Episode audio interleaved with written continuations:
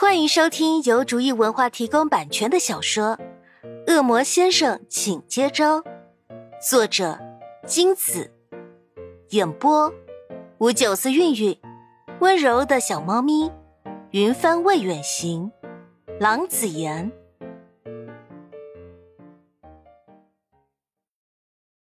第九十八章，一趟下来，潘夏被折腾的厉害，人也累得不行。终于在和不知第几个同学合照完，人群也开始转移阵地，潘夏才有时间松懈下来。可是明也还是没看见，该不会有人趁乱拐走了明吧？潘夏邪恶的想，难道是想要霸王硬上弓？事实的真相是残酷的，虽然跟潘夏的猜想有一点距离，但也差不多了。当潘夏找到明的时候，明正被一个女生大胆示爱呢。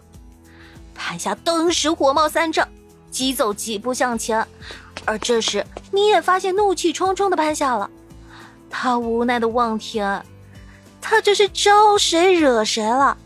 只不过想先躲起来，就被堵住告白，还没来得及拒绝呢，潘夏就来了。他今天其实是传说中的流年不利。瞌睡塞牙缝吧。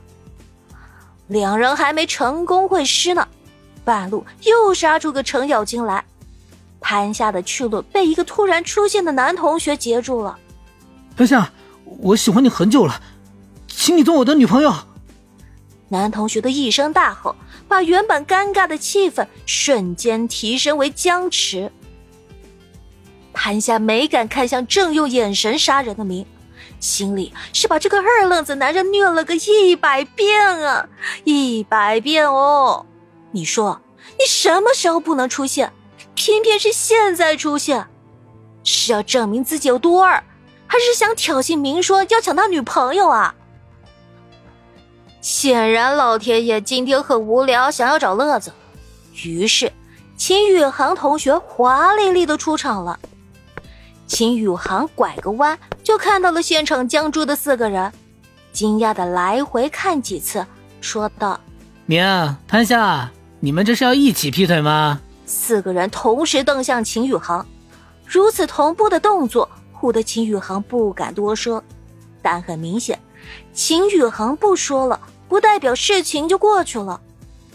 明黑沉着脸，大步走到那个二愣子男同学面前。一手攥住他的衣领，凑到他面前，阴恻恻的问：“你刚才是说要我女朋友跟你交往吗？”二愣子同学仰头看着高自己一个头的明的可怕神情，但事实证明，二愣子之所以会被称为二愣子，肯定有他的道理了。即使二愣子同学吓得全身抖个不停，嘴里依然照直说，连拐个弯都不会的。对，我喜欢潘夏，我要她做我女朋友。那一瞬间，明的表情阴沉的可怕。秦玉航敢发誓，如果明手上有把刀，现在那个二愣子已经尸横当场，而且被碎尸了。不过，即使没有武器，也不代表明会放过那个二愣子。只见明一个右勾拳直直打在二愣子的关骨上，都不带犹豫的。二愣子同学也是毫不意外的，一个开场就被打倒在地。在场的人被明突如其来的动作给吓了一跳，从不斗殴的明居然直接动手，还一下子就打倒了对方。向明表白的女生更是激动的尖叫。至于是惊吓还是兴奋，就没人知道了。潘夏和秦宇航也没有要阻拦的意思。谁让这个二愣子胆大妄为，居然敢向潘夏告白，直接踩到明的雷区，被明打死也是他活该，他该为自己的头脑发热付出代价。男的解决了，还有个女的呢，就算连情敌都远远算不上，潘夏也不准备放过他。潘夏冲过去，一巴掌就过去了，你跟天借胆，敢动我男人！很快的，潘夏就和那个女生厮打成一块儿，两人打的比明一边倒的局面还要激烈。潘夏腰间鞭子早就因为英雄无用武之地束之高阁，跟女生打架其实丝毫想不起来以前学过的拳脚功夫，一个劲的用女生的打架方式，而对方打起架来也是撒泼型的，无所不用其极。即使潘夏本身有底子，对上这种毫无规律的乱打一通，他也仅仅能打个平手。秦宇航一开始还想说。让潘夏跟明打一会儿就劝架的，眼看着打得越来越激烈，秦宇航可不敢上前了。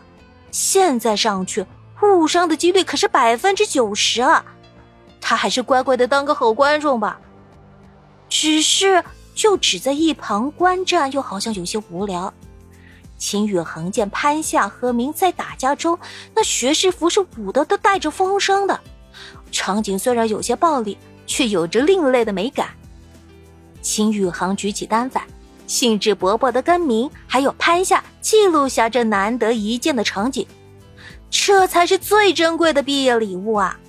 那边忙着打架，秦宇恒这边就忙着拍照，都是异样的和谐。